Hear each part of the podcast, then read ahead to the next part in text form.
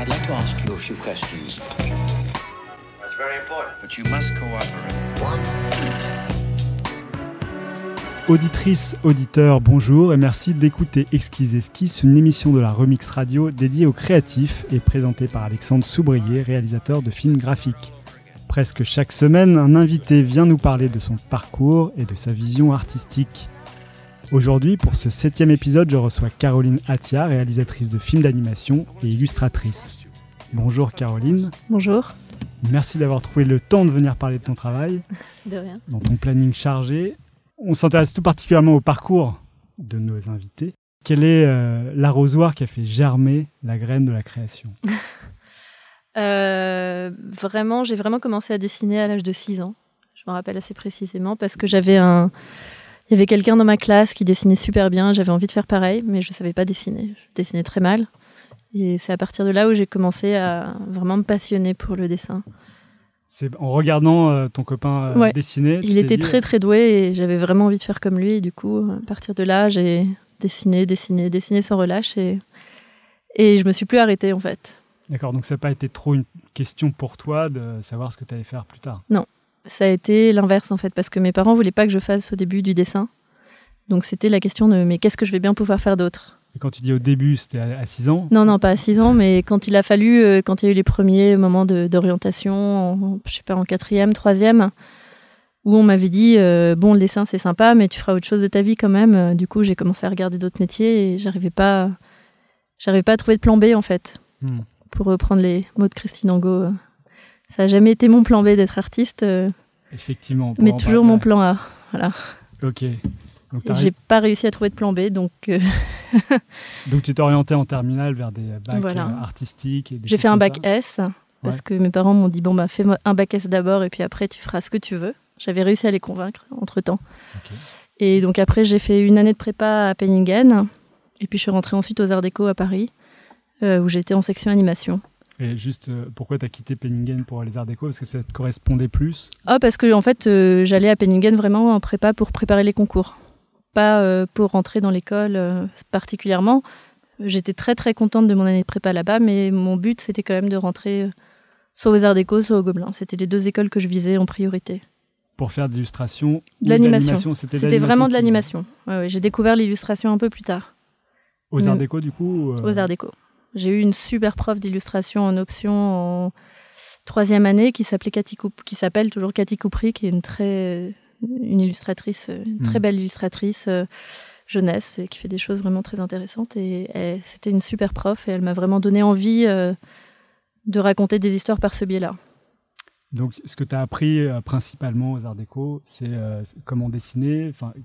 Non, ça, je l'ai plus appris en prépa avant. Euh, aux Arts Déco, on a plus appris à concevoir des projets, à faire la direction artistique de projets et à se débrouiller beaucoup par nous-mêmes, à se prendre en main et à, faire des projets, quoi. À faire des films, à faire des livres, à faire des, choses comme ça. C'était pas une école extrêmement technique. C'était une école de projet. C'est plus une école où on apprend à être concepteur, euh, à être réalisateur, directeur artistique. Et tu pars à New York à la fin de tes études. Voilà, j'ai obtenu exactement, j'ai obtenu une bourse euh, d'études aux Arts Déco pour partir un semestre à la School of Visual Art à New York, où là, pour le coup, j'ai fait, euh, j'étais en, illustration. Ah oui, que de l'illustration pour pendant six mois pour compléter par rapport aux Arts Déco. Et tu visais faire l'illustration à New York à ce moment-là. Mm. Enfin, c'était quelque chose. Oui, euh, oui. Moi, je pouvais pas rester là-bas parce que j'avais un visa qui m'interdisait d'en redemander un les deux années suivantes. Ah oui. Donc je suis revenue en France, mais c'est vrai que si j'avais pas eu ça, je, serais peut-être restée là-bas. Parce que la School of Visual Arts, ça se fait en plusieurs années. Oui, oui, mais moi j'étais juste, euh, c'était un échange vraiment. Donc ah c'était, j'avais une bourse pour faire six mois là-bas. Tu sors de la School of Visual Arts, tu reviens en France et mm. tu t'es dit que tu allais devenir freelance tout de suite? Oui.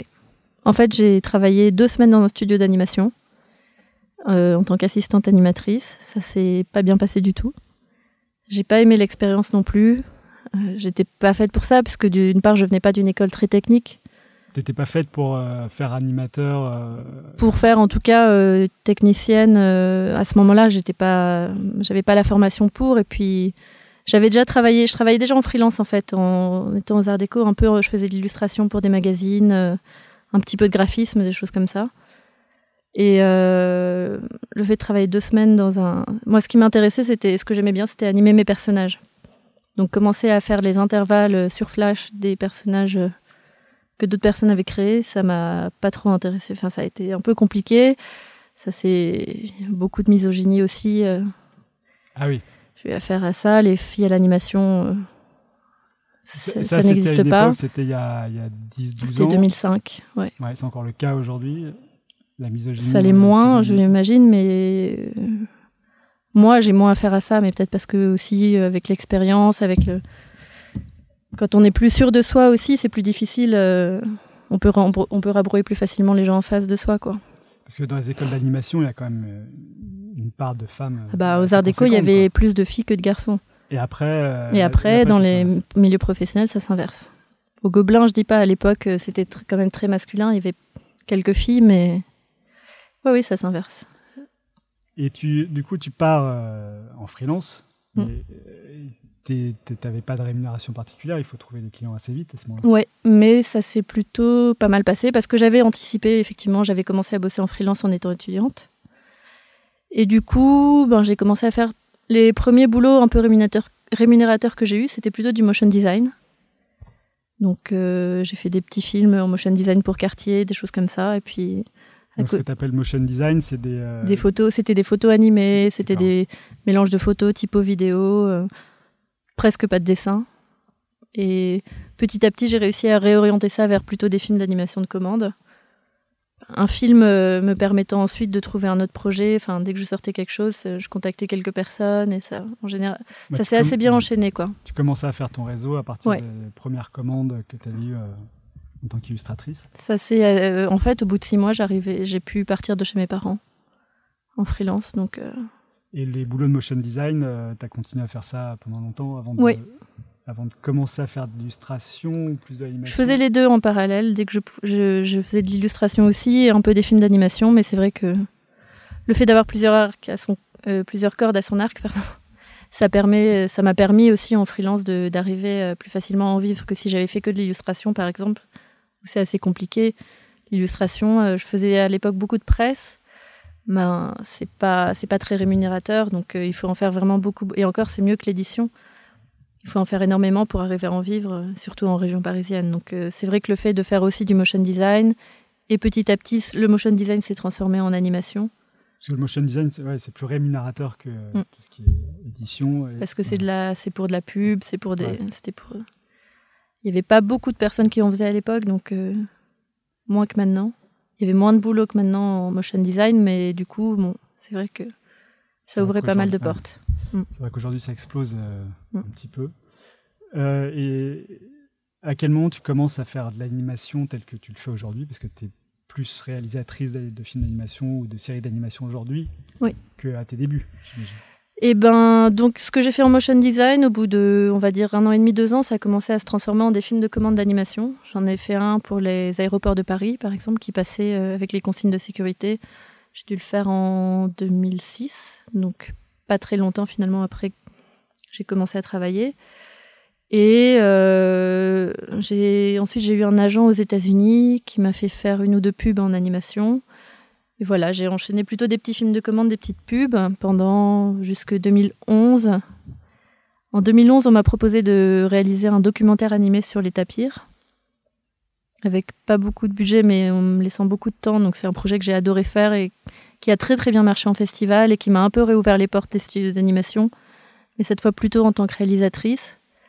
Et euh, suite à ce projet, on nous a proposé de faire euh, une série qui était un peu adaptée de ça, qui enfin un, développement de série qui s'appelait Casimilo et les légendes du Nouveau Monde, sur lequel on a- on n'a jamais réussi à le vendre à une chaîne, mais on a quand même pu réaliser un court métrage de 13 minutes. Et voilà, et à partir de là, bah, j'ai commencé à travailler plus pour des, plus à faire du développement de séries. J'ai pas réalisé de séries pour l'instant parce que les, les séries sur lesquelles j'ai travaillé en sont, en sont restées hélas au stade de développement. Mais euh, des- développer des projets, des séries, des films, des courts métrages, des spéciaux. Du coup, aujourd'hui, tu fais moins d'illustrations en tant que telle. Tu édites moins de livres. Ah non, non, juste, ça fait pas très longtemps que je fais des livres, Ah oui. à l'inverse. En fait, à force de faire du développement de séries de projets de séries originaux, on s'est rendu compte, avec mes co-scénaristes, c'est très très difficile de vendre des idées de séries originales.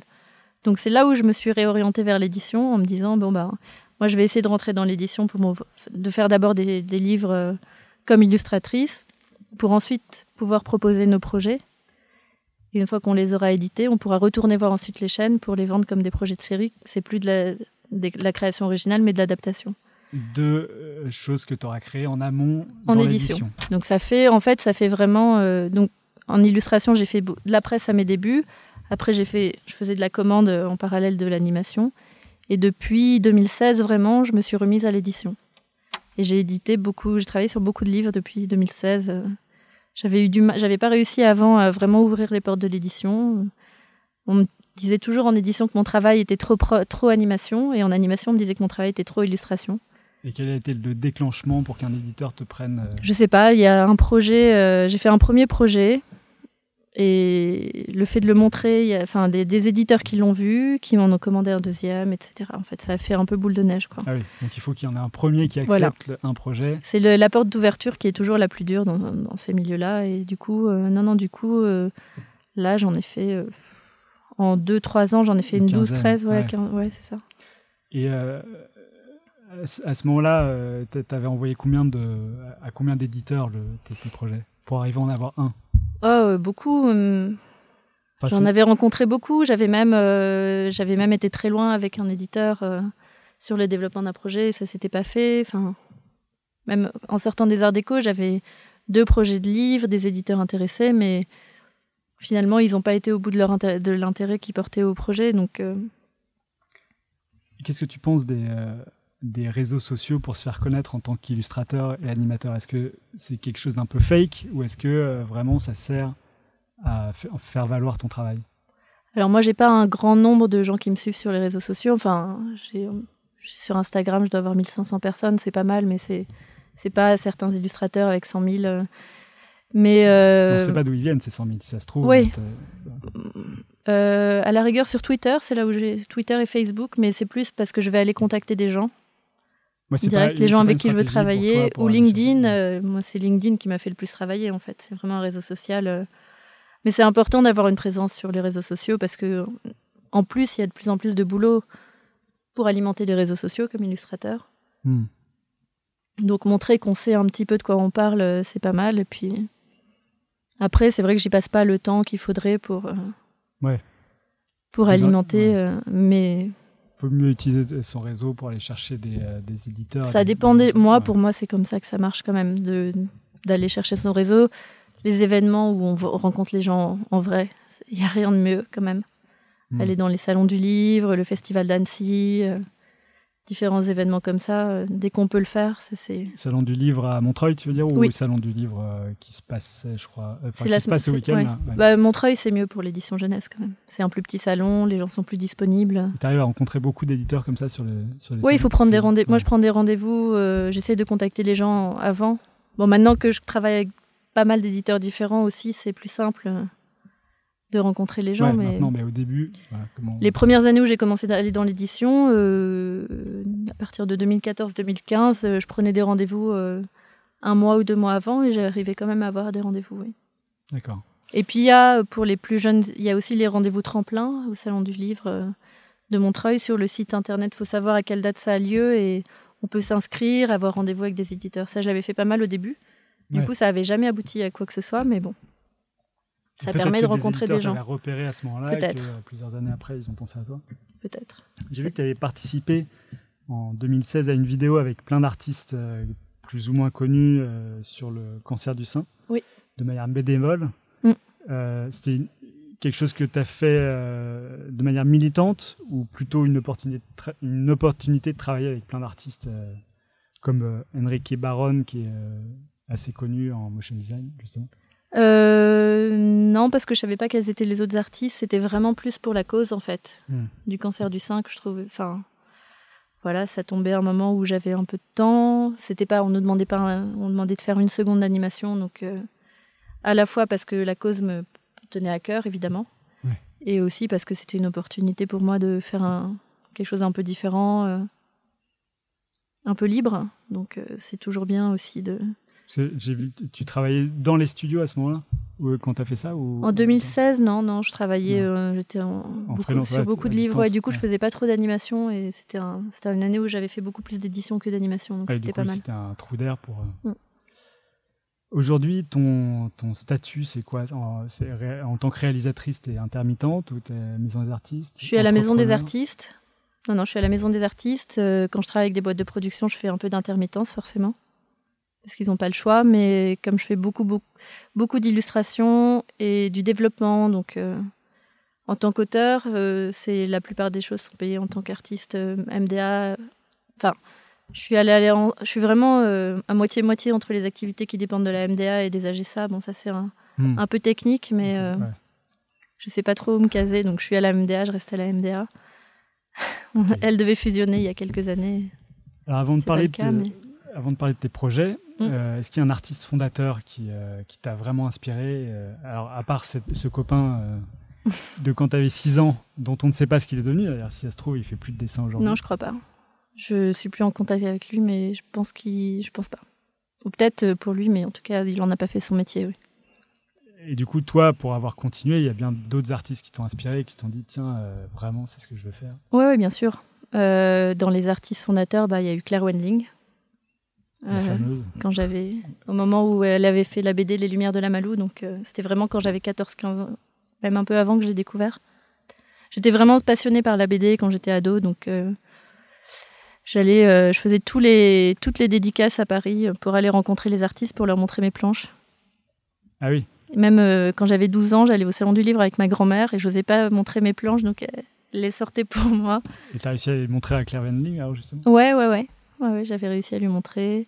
Je l'avais même revu une ou deux fois en dehors de, Ah oui des dédicaces avec un copain à moi qui, lui, avait plus, encore plus la niaque que moi, donc euh, qui est devenu un illustrateur très, très, très renommé qui s'appelle Benjamin Lacombe. Ah oui. Donc, euh, on faisait des cours de dessin ensemble. Donc, on était un petit groupe avec un, une troisième personne quand j'avais 15 ans et on s'est tous bien poussés, tous les trois. Parce que c'est vrai que Claire Wendling, c'est quand même une grande inspiratrice de énormément d'illustrateurs aujourd'hui. Ouais. Qui a fait euh, beaucoup d'animations, Mm. mais qui est après euh, Les Lumières de la Malou, elle, elle est restée assez discrète finalement euh, au niveau édition, Ouais. euh, au niveau euh, C'est sûr. renommée. Donc, euh, Elle a fait surtout des carnets de croquis après. Ouais. Elle a fait beaucoup de développement sur des séries, des longs métrages, des séries d'animation qui n'ont pas forcément abouti. Et ouais. Et après, c'est une espèce de légende de l'illustration. quoi. ouais, mais c'est juste, elle a un talent juste incroyable et monstrueux. Non, c'est vrai. ouais.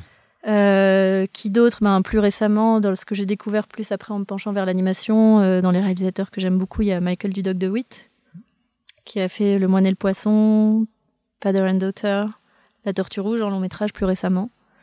Euh, j'aime beaucoup aussi Paul Drissen, qui est un, un réalisateur, je crois, je vais pas dire de bêtises, mais canadien, avec un film en particulier qui m'a énormément marqué, qui est The Boy Who Saw the Iceberg, je crois. C'est euh, l'histoire d'un enfant qui, euh, a priori, était sur le Titanic. Et il y a, euh, le film est entièrement divisé en deux parties, avec d'un côté son point de vue et son imagination à lui, et de l'autre côté la réalité. Parfois les deux se rejoignent, parfois ça se redivise. Enfin, c'est un film qui est- j'ai trouvé juste génial.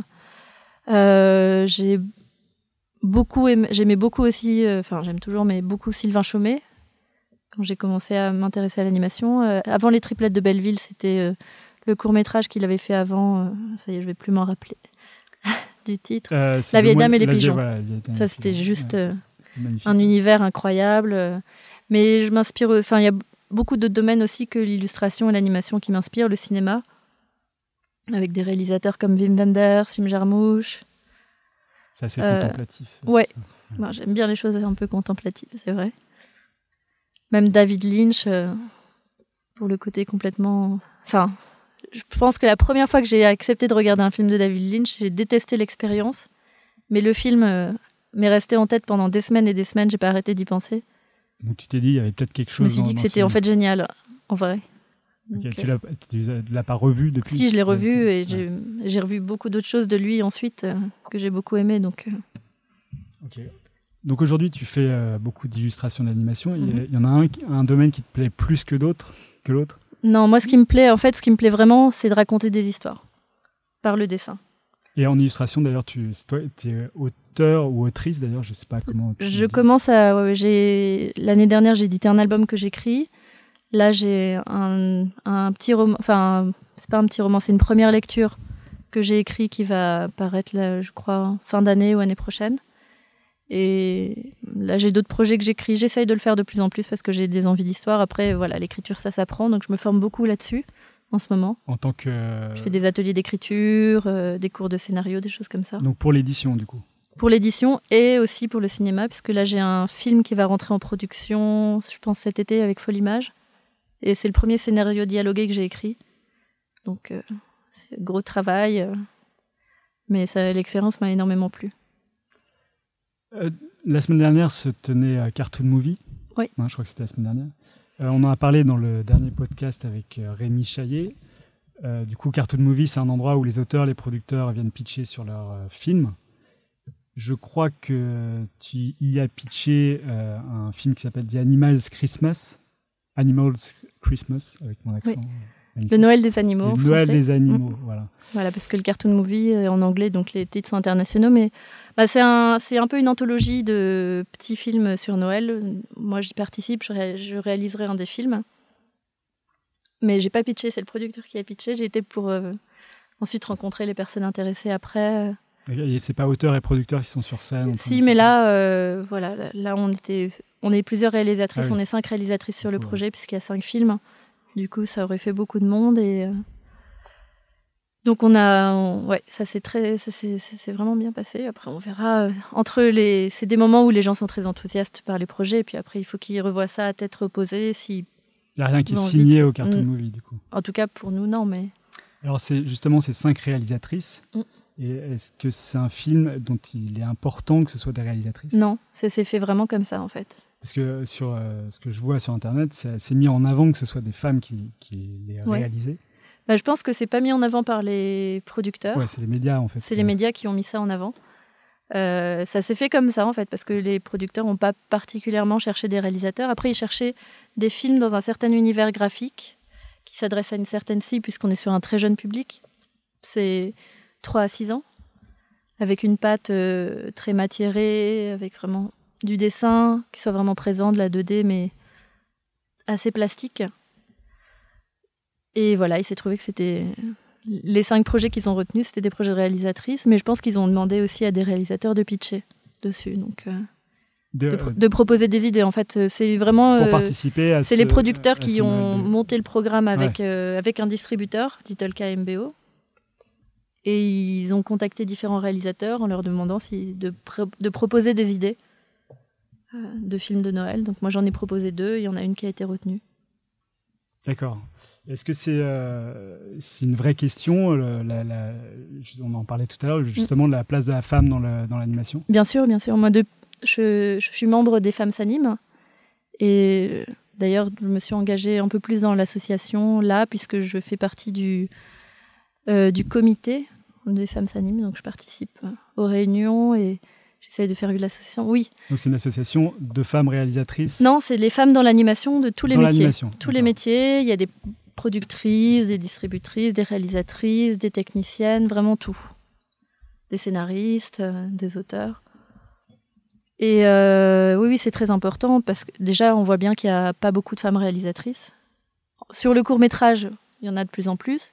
Mais dès qu'il s'agit de la réalisation de séries, la réalisation de longs métrages, euh, là, il y en a vraiment de moins en moins. Enfin, il y en a pas de moins en moins, il y en a vraiment pas beaucoup. Il y a, bon, au niveau, en général, il y a beaucoup de scénaristes femmes. Tout ce qui est production, distribution, ça, il y a beaucoup, beaucoup de femmes. Mais c'est vrai que dans les métiers un peu, à, les postes euh, à responsabilité dans la production, plutôt côté animation, Ouais, c'est les producteurs qui décident du coup. Et s'il n'y a pas beaucoup de femmes euh, productrices, est-ce que c'est un problème pour Non, non, il y a beaucoup de femmes productrices, mais c'est vrai qu'il n'y a pas beaucoup de femmes réalisatrices, chefs animatrices, euh, à, à ces postes un peu hauts. Quoi. Hmm. Et, et d'ailleurs, euh, c'est exactement ce que tu disais sur les écoles, c'est qu'il y a une vraie parité dans les écoles d'animation, d'une façon générale, voire même un tout petit peu plus de filles. Et dès qu'on passe au milieu professionnel, ben, ça s'inverse complètement, il y a beaucoup plus de garçons que de filles. Et il y a des études qui sont en train d'être menées en ce moment euh, par le CNC, euh, enfin qui vont être menées par le CNC euh, là-dessus. Il y a un mouvement des, dans le cinéma, cette fois le cinéma de façon générale, Parce qu'il y a eu un mouvement l'année dernière dans la bande dessinée déjà Oui. sur. euh, Et là, il y a un mouvement, c'est 50-50 en 2020. Ouais. Donc, euh, c'est les, des actrices, des femmes et tout qui se battent pour qu'il y ait la parité dans le milieu du cinéma. Parce que c'est pareil, dans le cinéma, c'est le même problème, quoi. Ok. En ce moment, tu travailles donc justement sur le, avec Folle Image, Oui. tu le disais, sur un court métrage qui s'appelle Au pays de l'aurore boréale, Oui. qui va donc être produit en juillet. On va commencer, euh, commencer l'animatique en juillet, le storyboard animatique. Donc, la production, je pense, commencera euh, les décors en septembre, peut-être l'animation en décembre, quelque chose comme ça.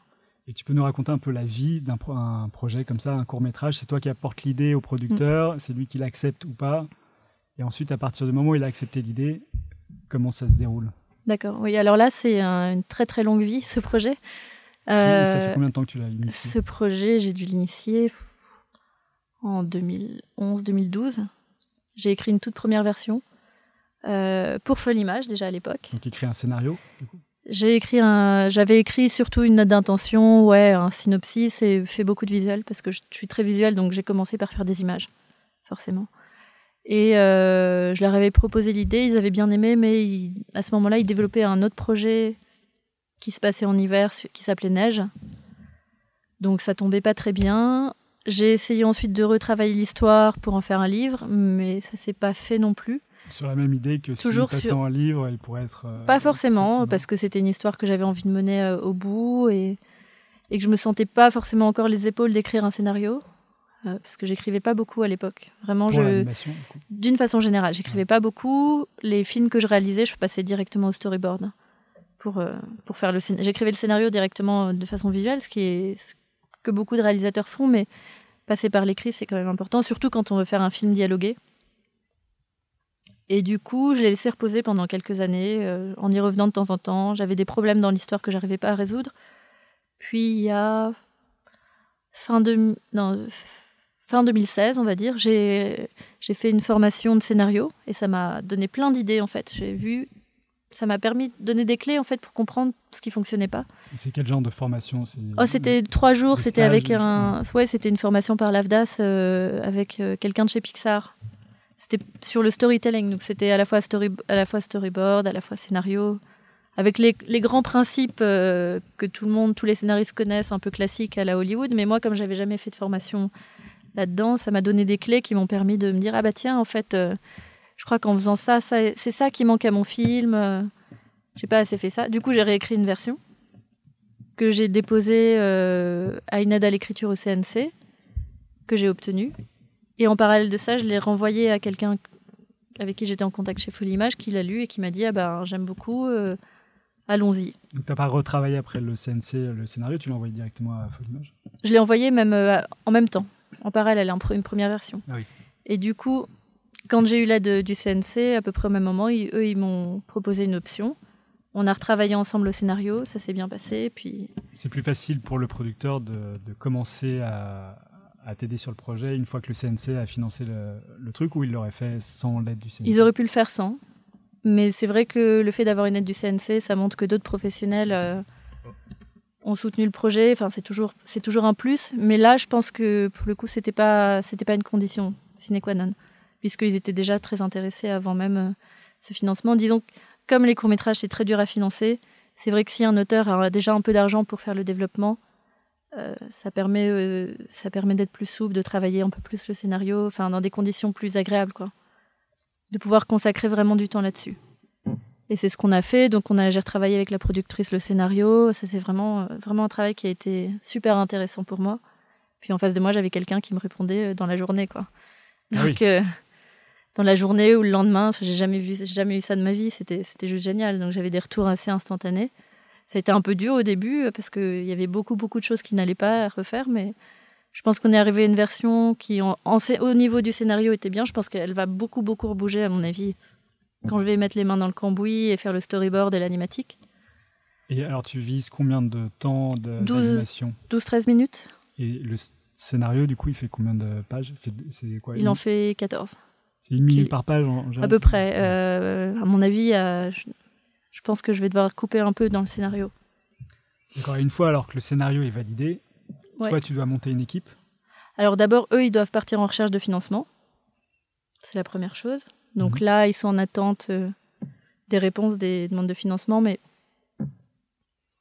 a priori, ils sont plutôt optimistes là-dessus, parce qu'il y a des aides euh, qui sont... Il y a des aides sélectives par projet, puis il y a ce qui s'appelle les aides au programme, où là, ils demandent... euh, ils ont des aides un peu automatiques en fonction de ce qu'ils ont produit les années précédentes. Donc moi, ils m'ont plutôt mis sur quelque chose comme ça, donc euh, je crois.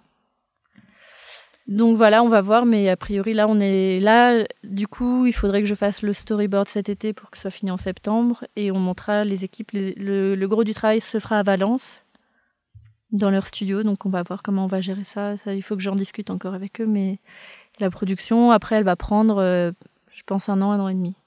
Un an, un an et demi Oui. pour faire 12 minutes euh, de. Bah oui, oui, parce que c'est. euh, je pense que ça va être fait entre différentes productions. Enfin, je sais pas exactement, mais oui, oui, ça peut. Ça prend du- De toute façon, d'une part, l'animation, ça prend du temps.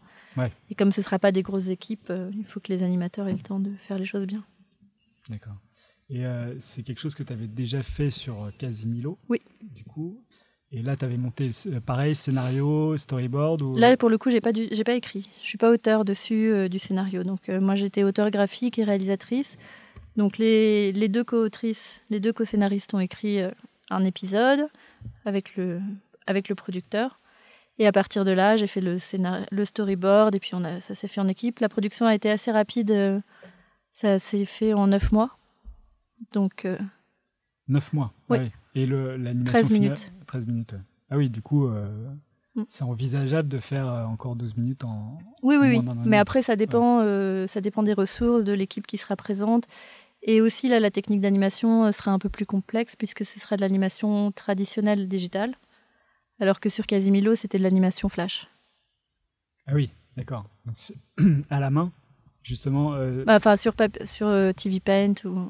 donc dessiner image par image euh, à l'ordinateur, mais euh, ouais, C'était une de mes questions. euh, comment est-ce qu'on fait de l'animation aujourd'hui? Est-ce qu'on utilise encore le papier ou est-ce que c'est essentiellement digital? Il y a quelques réalisateurs qui utilisent encore le papier. En fait, il y a plein de techniques différentes.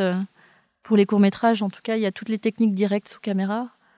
Par exemple, la peinture sous caméra, on va peindre image par image. On peint une image, on la filme, Hmm. on repeint par-dessus. Donc c'est encore des techniques traditionnelles Mhm. qu'on qu'on utilise encore aujourd'hui? Mais il y a de moins en moins d'animation. Il y en a encore, hein, mais de l'anime tradi dessiné image par image euh, sur papier. En général, maintenant, on passe par le numérique. C'est beaucoup plus, c'est beaucoup plus agréable pour travailler. Enfin, ça permet quand même d'avoir un retour direct de ces animations, de pouvoir voir plus facilement les images en dessous, au-dessus, de les flipper. Ouais, aujourd'hui, digitalement, on peut reproduire en plus les effets de brosse, euh, peinture. euh, Oui, puis surtout quand c'est des films, Ouais. quand c'est des films plus classiques, cartoon, où t'as vraiment pas ces effets-là, en fait, où c'est des aplats avec des contours noirs. Si on regarde sur Vimeo, d'ailleurs, il y a pas mal d'auteurs qui font des films euh, grandeur nature où ils filment des, des scènes qui peignent Oui. image par image. Enfin, il y a une espèce de, de mode du DIY, enfin, euh, fais-le Mm. toi-même, euh, qui est assez marrant. Du coup, on, on revient pas mal des choses euh, fait main, on sort Bien un sûr. peu du digital. Et du coup, toi, tes techniques euh, de prédilection en ce moment, c'est plutôt digital. Ouais. J'ai j'ai commencé par faire mon film de fin d'études, c'était du pinceau sur papier. hein. Donc, euh, 7 minutes 30 d'animation tradie en pinceau sur papier. C'est long, du coup. C'est long, bah ouais. C'est long. C'est et- après combien de temps de faire Euh, ça un an. Un an. Ouais, un an. Donc à plein temps. euh, Ouais. Ouais, on avait toute une année pour faire notre film de fin d'études. Et euh, après, j'ai fait certains films de commande comme ça aussi, mais bon, c'est vrai qu'après, ça, une fois qu'on passe au digital, c'est difficile de, de revenir en arrière. Enfin, pour moi, c'est difficile de revenir en arrière. Ouais, ce film de 7 minutes 30, t'aurais pu le faire en 6 mois. Non, je pense pas que ça aurait beaucoup non changé au niveau Ouais. du temps parce que c'est plutôt pour les phases un peu, un peu pénibles où il faut euh, filmer image par image euh, tous les dessins, les tester. Mais il y a le côté agréable de dessiner au pinceau sur du papier. Ça, c'est Hmm. c'est quand même un vrai plaisir. Donc, Alors, il y a un livre il y a quelques années qui est sorti qui s'appelait euh, Becoming a, Success- a Successful Illustrator. Ah, toujours avec mon super accent, de Derek euh, Brazey et Joe Davis, où Mhm. tu écris un article. Mais tu l'as écrit il y, a, il y a- il y a un peu longtemps, mais tu parlais de- d'avoir des talents de, de business woman ou businessman euh, dans le milieu de l'illustration et de Mm. l'animation. Même si tu t'en souviens pas très bien, est-ce que tu peux développer Bien un sûr. peu ce- cet aspect? Ben, en fait, euh, en tout cas, quand on décide de faire comme moi, d'être freelance, euh, on est à la fois auteur, mais on est aussi indépendant. Donc ça veut dire qu'on est une entreprise individuelle. Et je pense qu'il faut se considérer euh, comme tel. Donc ça veut dire qu'il faut d'une part euh, connaître ses droits et ses devoirs euh, par rapport à la fiscalité. Pas se plaindre parce que ah ben on m'a enlevé des charges de ce que je gagnais ou je dois payer des charges. En fait c'est normal, mais il faut juste il faut apprendre, il faut le, savoir dès le début pour pas se retrouver avec des mauvaises surprises. Bah, typiquement là, enfin t'en parles maintenant, donc mm. mais en ce moment il y a des charges supplémentaires qui sont ajoutées aux auteurs depuis un an. Euh, oui, il y en a beaucoup. Là, ça commence à faire un peu beaucoup. on est d'accord. La retraite complémentaire obligatoire qui est passée euh, d'une retraite où on pouvait mettre ce qu'on voulait à 8% d'ici un an ou deux. Du salaire, du coup, ça a réduit. Du bénéfice, euh, ça fait, ouais, ça fait un gros, gros, gros. Mais après, c'est de l'argent qui est censé aller à la retraite. Donc, c'est pas non plus. c'est pas quelque chose qui va être payé pour rien. C'est la retraite quand on est artiste-auteur, elle est très très basse. Même si on a cotisé au plafond pendant toutes les années toutes les années maximum. Donc là, je crois que ça permettrait pratiquement de doubler sa, sa retraite. Oui. Voilà, du coup, revenons au côté Donc, euh, sur le coup, euh, voilà. Et c'est important. Euh, et du coup, c'est aussi important de, de, penser à son image, de penser à. et d'essayer d'être toujours en. de pas se rester sur ses lauriers, de se former constamment pour pouvoir progresser, de s'ouvrir des nouvelles portes quand on sent que bah, ça coince un peu là, que le travail se raréfie dans un côté et euh, passer du temps à faire sa promotion, à contacter des nouveaux clients, à travailler l'image euh, qu'on donne de son entreprise, euh, à communiquer autour de ses projets. J'ai vu justement que tu venais de changer ton site web en ligne. Enfin, j'ai regardé hier matin, hier soir, il, avait changé. Ah bon? Il me semble. Non, je l'ai changé. Non, non, je l'ai changé il y a un an. Ah bon? Ouais. Bah, je sais pas, il y a un truc qui a changé entre hier matin et hier soir. Ah bon, pourtant j'ai pas touché. Ok. à voir, alors à vérifier. Euh, mais du coup, tu estimes à combien de temps le temps que tu passes à justement à tout ce marketing euh, en, euh, pourcentage très grossier? Mm, mm, mm. Bah en fait, ça dépend de ma quantité de travail en parallèle, mais en tout cas, quand beaucoup, on tu y passes moins de bah, temps? évidemment, j'ai pas le temps? Surtout que j'ai une fille maintenant, j'ai une petite fille et donc j'essaie de consacrer une grande partie de mon temps libre à ma famille trouver un équilibre, mais euh, en tout cas au début, il faut y consacrer euh, facilement 50% de son temps quand on commence. Et euh, notamment, quelque chose, c'est l'importance aussi de développer des projets personnels. Pour ça, pour pouvoir. parce que quand on commence à faire des, du travail de commande, on va forcément nous demander la même chose que ce qu'on a fait avant. Donc si on a envie de faire des choses un peu différentes, eh ben, il faut montrer qu'on sait les faire. Donc je sais qu'au début, comme j'avais vraiment envie de réaliser des films de commande euh, en animation, que je faisais plutôt du motion design, dès que j'avais l'opportunité, je faisais des petits films de 15 secondes, 30 secondes, des, des, identités télé, des petites pubs, des choses comme ça, pour alimenter ma bande démo, pour dire Ah, regardez, j'ai fait ça en plus. Ouais. Et par exemple, euh, L'Aurore boréale, c'est euh, quelque chose que tu considères comme un film, enfin un projet personnel, qui est devenu un, projet bientôt produit. Là, c'est encore autre chose. C'est après avoir fait pendant 7 ou 8 ans que, des, que de la commande, euh, il y a un moment où ça devient un peu fatigant. On a envie aussi de faire des choses pour soi. Et pendant ces 7-8 ans où tu faisais que de la commande, tu faisais en parallèle aussi des projets perso Pas trop en fait, parce que j'ai, au bout d'un moment, j'avais vraiment, ça tournait vraiment bien, donc j'avais beaucoup de travail. Et puis, il y a eu ce film sur les tapirs qui a vraiment marqué un tournant pour moi, qui m'a permis un peu de de voir que ben je pouvais faire, euh, ça m'a ouvert vraiment des portes pour refaire des projets perso. Je me suis dit, bon, c'est le moment, c'est le moment d'essayer de développer des choses plus personnelles. Et du coup, j'ai essayé de rééquilibrer mon temps, toujours en gardant euh, des choses de la commande, mais en laissant un peu plus de temps pour faire du développement de projet, avec dans l'idée, bien sûr, que ça puisse euh, se réaliser. Donc, soit des projets de séries, soit des projets de livres, ou des projets de, de films, mais dans le but que ça devienne des, que ça devienne des vrais, des vrais projets, quoi, plus des projets perso. C'est ce qui est arrivé avec euh, Aurore Boréale. J'ai un, livre que j'ai écrit, dont, enfin les livres que j'ai écrits qui sont sortis, c'était des projets perso aussi que j'ai réussi à mener, euh, mener jusqu'à un éditeur. Et à terme, euh, d'arriver à ben, les livres que je fais, c'est plus que des livres que soit que j'ai écrits, soit que dont on m'a confié les textes et où je suis vraiment tombée amoureuse des textes. Et tu as des projets de les animer, du coup, maintenant qui sont.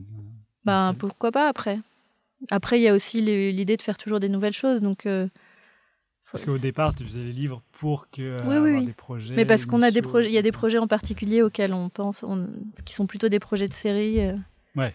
Maintenant, vu que ça marche bien, tu serais plus encline à, à faire de la projet de série, du projet de série tout de suite plutôt que commencer par le livre. Ah non, non, non, le- le ça pour la série, je pense que c'est toujours une bonne idée de passer par le livre.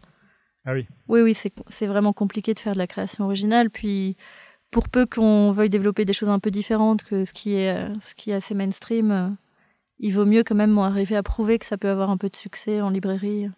Les formats série, c'est euh, un, format que tu affectionnes particulièrement par rapport au court métrage ou au film Bah, Après, c'est. Non, pas forcément. Enfin, c'est. Je trouve que ma réentrée dans les studios d'animation s'est fait par ce biais-là. C'est un format qui est vraiment intéressant parce que ça permet de développer les personnages, les histoires sur du beaucoup plus long terme. Euh, surtout quand on arrive à faire des choses un peu, euh, un peu feuilletonnantes, ce qui n'est pas forcément encore beaucoup le cas en animation, mais avec l'arrivée des nouvelles plateformes, Netflix et tout ça, ouais. c'est quelque chose qui est en train de se réouvrir même en animation. Donc c'est vrai que d'un point de vue de l'histoire, ça amène des choses vraiment très très riches. Hmm. Faire attention à pas tourner en rond, mais on peut vraiment euh, développer sur du plus long terme. Donc, en fait, je pense que chaque format est très intéressant.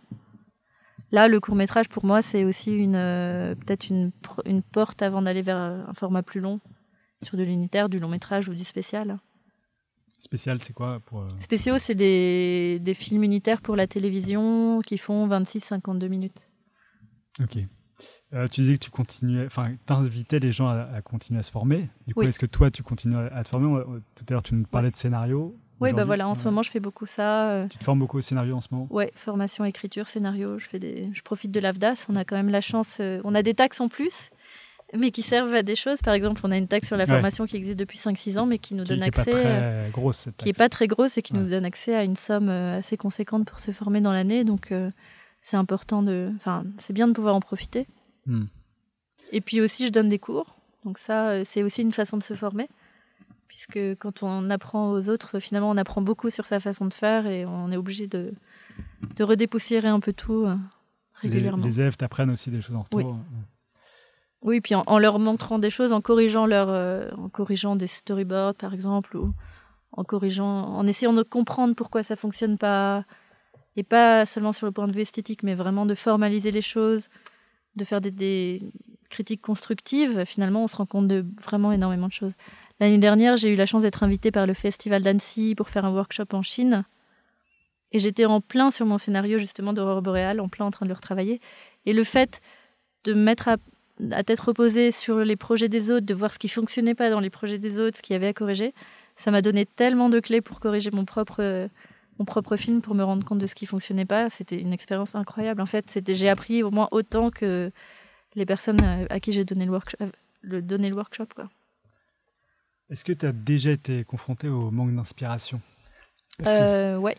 avec ta productivité assez euh, énorme, on n'a pas l'impression, mais euh, Bah, ma productivité, elle vient du fait que c'est de la commande, donc j'ai pas le choix. Et quand il faut y aller, il faut y aller. Mais quand il s'agit des projets perso et tout, euh, bah, je vois Si, tes si. livres, il y a quand même enfin, une quinzaine de livres en, Oui. en 3-4 ans. Mais c'est beaucoup de commandes, beaucoup de Ouais. des textes qu'on me donne et quand il s'agit d'illustrer un texte, ça vient relativement vite. Par contre, euh, de toute façon, avant de commencer un projet, j'ai toujours besoin de quelques jours à vide où je fais, je pense pas du tout au projet, je le laisse euh, quand c'est de la commande en tout cas, si c'est possible. Quand c'est des charrettes, c'est pas possible, mais j'aime bien avoir quelques jours où je vais rien faire du tout sur le projet, juste euh, laisser mon cerveau y réfléchir tranquillement sans mettre la pression et après c'est plus facile de commencer à m'y mettre. Et de toute façon, en général, au début, je galère toujours. Je suis pas contente de ce que je fais, je trouve pas ce que je veux, je vais jamais y arriver. Enfin, C'est d'échanger avec des collaborateurs, enfin des gens avec qui tu travailles. Je crois que tu travailles dans un atelier. Oui, du coup, tu... il y a à la fois ça et puis il y a aussi le se laisser le temps. Ouais. Si c'est possible. Si c'est possible. Mais en tout cas, euh, apprendre à déstresser par rapport à ça et faire d'autres choses. euh, euh, je suis... En général, je travaille sur plusieurs projets en même temps. C'est ce qui fait que ça me permet, dès que je bloque sur l'un d'entre eux, d'aller sur un autre projet où je suis plus avancée, où ben, je sais déjà à quoi ressemblent les illustrations, j'ai déjà ma gamme de couleurs, j'ai déjà les designs, donc c'est plus qu'à faire. Et T'as pas trop le temps de procrastiner, quoi. euh, ben, quand j'ai le temps de procrastiner, je procrastine vraiment, je me repose et je fais d'autres choses. Et quand il s'agit d'écrire des histoires ou, ou de, quand il s'agit vraiment de création de projets perso, là, oui, la page blanche, elle arrive. Mais dans ce cas, il faut, il faut penser à autre chose, il faut faire complètement autre chose, quoi, et laisser, laisser reposer tout seul. En fait, euh, Il n'y a, pas de- il y a pas de mystère, on a besoin de temps. Quoi. La création, ça a besoin de temps, ça a besoin de mûrir. Hmm. Bah, on voit les projets euh, que tu fais d'animation, ils peuvent être à très long terme. Genre Exactement. 7-8 ans. Mais ça permet aussi au scénario de, de mûrir. Et puis on se rend compte si, si on a toujours envie, au bout de. Par exemple, si on laisse pendant six mois de côté un projet, bah, si au bout de six mois on n'a plus envie de le faire, euh, c'est que l'histoire était peut-être pas. Il n'y avait pas ce qu'il fallait dans l'histoire pour qu'on le mène à terme. C'était beaucoup arrivé, ça, de Au laisser début, tomber ouais. un projet? Ouais, ça m'est beaucoup arrivé au début, vraiment. Et ces projets, ils sont vraiment complètement tombés à l'abandon ou tu t'as repris quelques bribes dans, Ça m'est arrivé de reprendre quelques bribes, mais il y a des choses qui sont vraiment tombées à l'abandon qui n'étaient pas de très bonnes idées en fait. Et alors, quand les projets sont aussi longs, quand est-ce que tu sais qu'il est fini? Ah bah une fois qu'on rentre en production, euh, Mais avant que tu rentres en production, euh, enfin, euh, le terme fini est peut-être pas. non mais il est jamais fini ouais. tant que tant qu'il n'y a pas un animatique, euh, c'est pas fini. Un scénario. euh, Ouais, c'est ça. Mais du coup, pas- l'animatique, tu peux le retravailler pendant encore des années, des années. Non parce années. que l'animatique, on rentre en production et je commence à faire l'animatique que. Ah oui, quand tu as commencé l'animatique, tu es déjà en production. Voilà, oui, oui. C'est le début de laisser la pré-prod, mais on. Un moment, bah. Après, voilà, il y a des. C'est bien aussi d'avoir des deadlines, de se fixer des dates, de se dire à tel moment j'ai fini. Bon, et après. euh, De toute façon, le film parfait n'existe pas. Enfin. Chaque film sera, on l'espère, meilleur que le précédent, quoi. Mais sinon, effectivement, tu, on peut euh, ne pas s'arrêter. C'est bien d'avoir. De toute façon, c'est très difficile de créer sans des contraintes, je trouve. Hmm. Donc, euh, quand on est sur une production, il faut, euh, à tel moment, il faut que l'animatique soit terminé pour commencer l'animation. Et c'est quoi la journée type d'un réalisateur d'animation? Au, au moment où tu rentres en Ouais. production, du coup, puisque avant on a compris que tu faisais beaucoup d'écriture. Eh ben, euh, ça dépend de la phase de. De, mais par exemple, quand on, est en pleine animation, alors je vais parler de comment ça se passait sur Casimilo parce que, parce que chaque film est différent. Donc euh, les animateurs font. Là, j'animais pas du tout. Les animateurs font des animations. Moi, pendant ce temps, soit j'étais en train de finaliser les décors, soit je prépare les plans pour les animateurs, soit donc euh, à partir des à partir des scènes d'animatique, euh, mettre les personnages dans les dans les scènes pour être animés, mettre la bonne durée, remettre les voix. Et après, je récupère les plans qui sont terminés pour les passer en compositing aussi, pour les remettre dans dans la, pour les remplacer dans l'animatique, Ouais, J'ai vu que tu faisais contrôler. un gros travail de compositing. euh, Ouais. Du coup, je le faisais au fur et à mesure. D'accord. Comment est-ce que tu vois ton avenir dans 10 ans euh, Est-ce que tu, tu veux, je sais pas, faire du long métrage Ouais, euh, j'aimerais bien, évidemment. Évidemment. Évidemment, comme beaucoup de réalisateurs, même s'il y a encore deux, trois- quelques années, je disais le long métrage, c'est pas pour moi. euh, on prend un peu d'assurance en faisant des choses un peu plus longues et on se dit, ah ben, c'est chouette, mais ça aurait été bien que ça dure encore, qu'on puisse développer une histoire qui se. au long cours. Après, euh, un long métrage, je l'écrirai pas. Bah, Ou alors je peut-être vas- coécrirai peut-être euh, à l'avenir, ouais. mais pour l'instant, en l'occurrence, c'est quand même un boulot énorme et très technique. Et j'ai pas du tout, du tout encore le niveau en termes de scénario pour, euh, pour y aller. Donc euh, peut-être en coécriture, peut-être si j'ai une idée originale qui est ensuite écrite par des.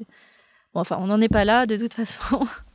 Avant de faire un projet de long métrage, déjà j'ai ce court métrage là, je pense qu'il va être un, pour moi un peu un pas. J'ai pitché un projet de long l'année dernière à Annecy.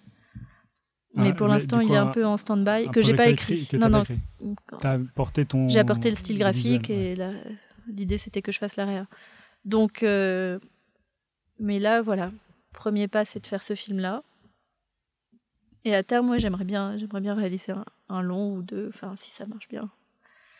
Et est-ce que tu aimerais que ton, tes longs métrages restent dans la postérité? Euh, qui, qui répondrait non à ça? Je sais pas. mais euh, ça, c'est pas à nous de le décider. Ça, c'est. Est-ce que c'est la connexion qui va être faite avec le public? C'est un peu hors des mains du, réalisateur. On fait tout pour, quand on fait des films, pour qu'ils soient le mieux possible. Mais après, il y a tellement d'autres facteurs euh, qui font que ça marche ou pas, que c'est vu ou pas. C'est j'en suis pas encore là. Déjà, j'aimerais bien réaliser un long métrage un jour, mais déjà faire mon film et puis après on verra sur la suite. Et la réussite, du coup, c'est quoi pour toi? Ça représente quoi? Euh, la réussite, ça représente euh, arriver à faire son- ce qu'on aime et en vivre correctement. Voilà. Je pense que c'est déjà pas mal. Après, la rencontre avec le public, c'est encore, un- encore mieux, mais, mais déjà, si on, si on arrive à se faire plaisir tous les jours en allant au travail et arriver à trouver un équilibre aussi entre. Parce qu'il n'y a pas que le boulot. Donc, euh, La vie de famille, euh, Oui, le travail. La vie de famille, le reste, les voyages et tout ça, parce que ne serait-ce que parce que ça nourrit la création en fait. Si on vit pas, à un moment on tourne en rond au niveau de la création aussi. Tu voyages beaucoup alors Moins depuis que j'ai ma fille, mais oui, oui, j'ai. En tout cas, j'aimais beaucoup. On voyage beaucoup. Je trouve que ça donne beaucoup, beaucoup d'inspiration. Ça fait des, res- ça fait des respirations aussi. Et qu'est-ce que tu dirais à quelqu'un qui a envie de se lancer là-dedans et qui ose pas trop? Parce qu'en fait, en réalité, on a tous un peu le syndrome de l'imposteur. Oui, bah moi aussi. Enfin, oui, tous. Bah de toute façon, euh, Donc il faut se lancer, quoi. bah oui, il y a pas le choix. hein. Y a pas Il faut choix. que ce soit une nécessité. Moi, c'était une nécessité. Je n'avais pas le choix de faire d'autres cho- de faire d'autres choses. À un moment, j'ai j'ai commencé à étouffer en faisant que de la que de la commande, même si j'aimais bien ça, mais je sentais que bah je j'allais pas au bout de ce que je pouvais faire, quoi. Donc euh, c'était vraiment c'est vraiment une nécessité. C'était un besoin. Et je pense qu'à un moment, il faut pas trop se poser de questions et commencer par faire des films qu'on peut faire tout seul. hein. Faire des petites choses qu'on peut faire toute seule, euh, se mettre des barrières pas trop hautes, pas se dire bah, je vais réaliser un long métrage tout seul dans mon coin. Ça, euh, forcément, bah, il y en a qui le font et qui le font bien. Mais commencer par faire des petits films de 2-3 minutes. euh, C'est Lao Tzu qui a dit qu'un voyage de milieu commençait toujours par un premier pas. Bah voilà. Donc euh, même si c'est trop, ça a l'air trop grand. Non, mais peut-être commencer par faire un teaser. Ok. Et alors, ma dernière question, est-ce qu'il y a un livre ou un, un film, un objet culturel qui t'a particulièrement inspiré euh, ces dernières années ou ces derniers temps Auquel tu penses là tout de suite? Euh, Only Lovers Left Alive de Jim Jarmusch. Comme ça, dans les films qui m'ont vraiment marqué dernièrement. Enfin, dernièrement, ça commence à faire un petit bout de temps. Tout en haut du monde, on en discutait tout à l'heure. hein. Ma vie de courgette, Ah oui. dans les films d'animation. Ouais. Ouais. Pour les dialogues. Les- Les dialogues de ce film sont juste incroyables. Ouais, en tant que scénariste, du coup, tu fais beaucoup plus attention au, au dialogue maintenant. Oui, bah après je me considère pas comme scénariste non plus. J'ai écrit un film, j'ai écrit un court métrage. je suis en train d'en écrire un deuxième euh, pour le dans le cadre du projet euh, Noël des animaux, mais c'est petit pas. hein. Tu exprimes ton syndrome de l'imposteur. Voilà, c'est ça. non mais par rapport à des bon, je crois que pour faire partie de la guilde des scénaristes, il faut avoir écrit euh, 60 minutes de de films diffusés euh, en De la télé. guilde des scénaristes. Voilà, Il y a une donc, guilde euh, qui existe. Il y a une guilde des scénaristes, oui, pour défendre les scénaristes. Mais je crois qu'on a reçu euh, un- quelqu'un, enfin un scénariste, Thierry Godin, qui en parlait justement. Ouais. Euh, la guilde C'est un syndicat pour les Ouais. scénaristes et c'est bien qu'il y en ait. euh, Il y a, il y a une association qui défend les auteurs d'animation de, forme, de façon plus large qui s'appelle la GRAF. C'est pour à la fois les, les réalisateurs, les auteurs graphiques et les scénaristes. Et il y a la guilde des scénaristes. Il y a la charte des auteurs illustrateurs jeunesse pour le- la littérature jeunesse, qui a beaucoup fait parler d'elle euh, dernièrement avec l'histoire du salon du livre qui ne voulait pas rémunérer les, Hmm. les conférences des, Ah oui, des auteurs Ouais. jeunesse et des auteurs tout court. Et c'est bien qu'on ait des associations comme ça qui nous défendent un peu. Et du coup, euh, rentrer dans la guilde des scénaristes, pour toi, c'est. Non, non, moi, je. je... Non, non, c'était juste euh, à titre d'exemple pour montrer ce qui était considéré ouais. comme un scénariste professionnel, mais c'est pas mon but, non. Euh, de toute façon, j'ai envie d'écrire les histoires que je vais que je mettrai en scène. J'ai pas envie d'être scénariste. euh, Par exemple, qu'on m'appelle, on me dit tiens, j'ai telle série, est-ce que tu veux écrire un scénario Hmm, d'un épisode? Ça, c'est pas c'est pas un but pour moi. T'es auteur ou autrice encore, parce que Ouais. je, je sais On toujours peut pas. dire ça. pff, Auteur, autrice, tout me va. Caroline, merci beaucoup pour cet entretien passionnant. Bah écoute, euh, merci de m'avoir reçu. Je te souhaite euh, plein de bonheur pour tes films Merci. et euh, au revoir à tous mes auditeurs et auditrices. Au revoir. You know me. You know me.